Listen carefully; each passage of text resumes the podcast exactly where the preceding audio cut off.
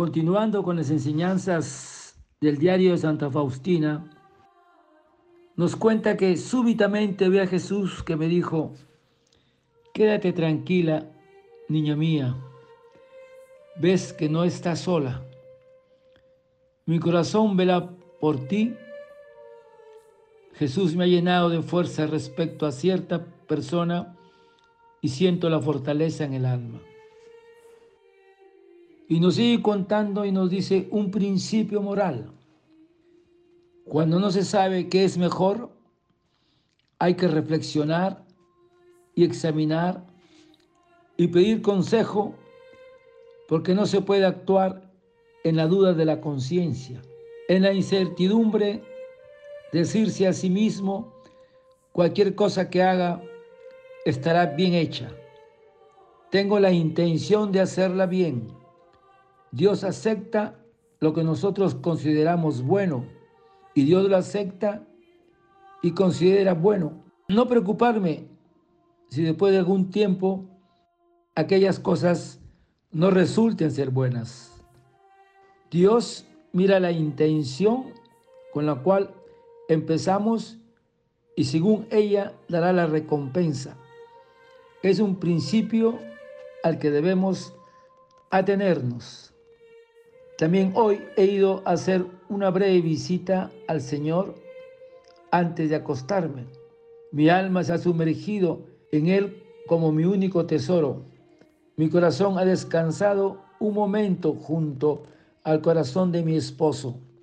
He sido iluminada sobre cómo comportarme con las personas que están alrededor de mí y he vuelto a mi soledad. El médico me ha dedicado su mayor cuidado alrededor de mí. Veo corazones muy bondadosos.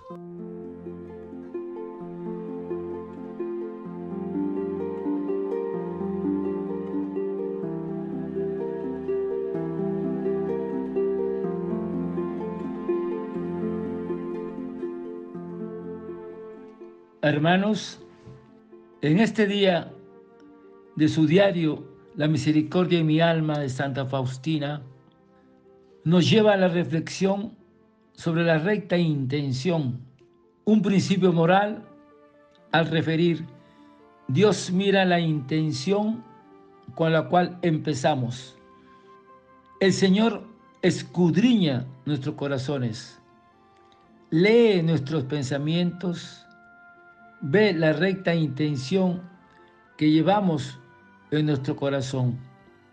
Y la pregunta, ¿y cómo debe ser nuestra intención? Es recta cuando Cristo es el fin y el motivo de todas nuestras acciones.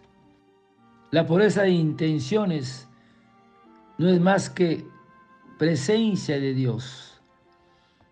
Qué libre estará nuestro corazón de todo impedimento terrenal, que limpia será nuestra mirada y qué sobrenatural todo nuestro modo de obrar cuando Jesucristo reine de verdad en el mundo de nuestra intimidad y presida todas nuestras intenciones.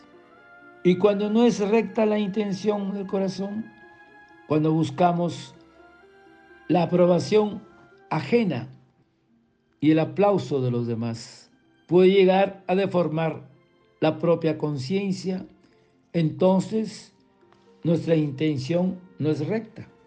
Pensamos en el que dirán y no la voluntad de Dios.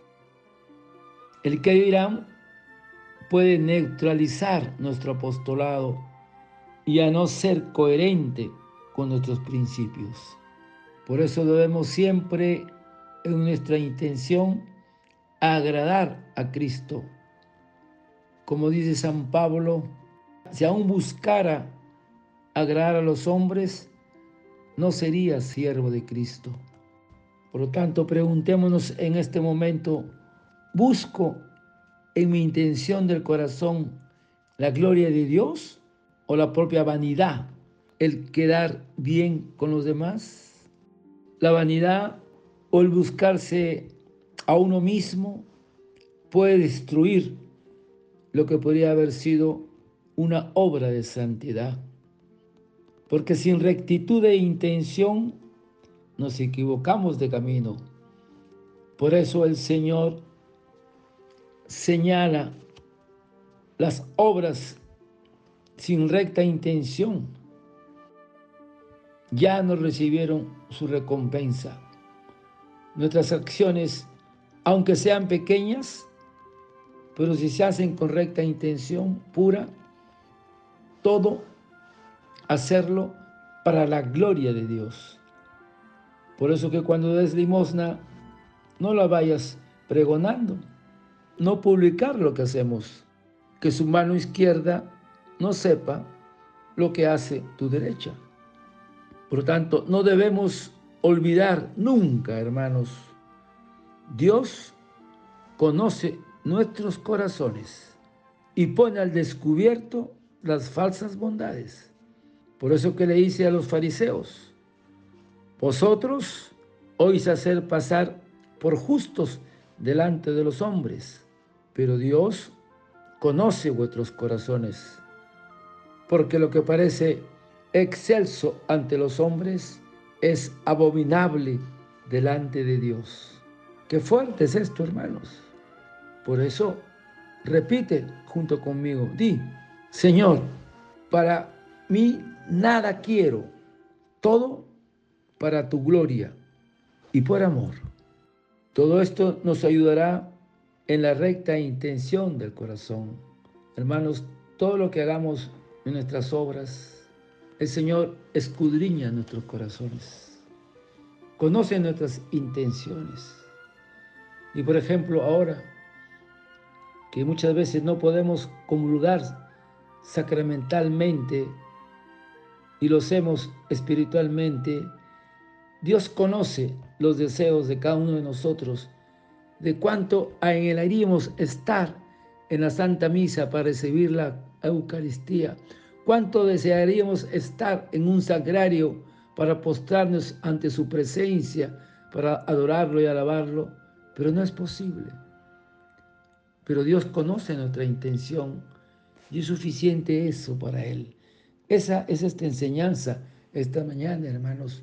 Dios escudriña nuestro corazón, conoce nuestros pensamientos y sabe la intención que tenemos para la gloria de Dios.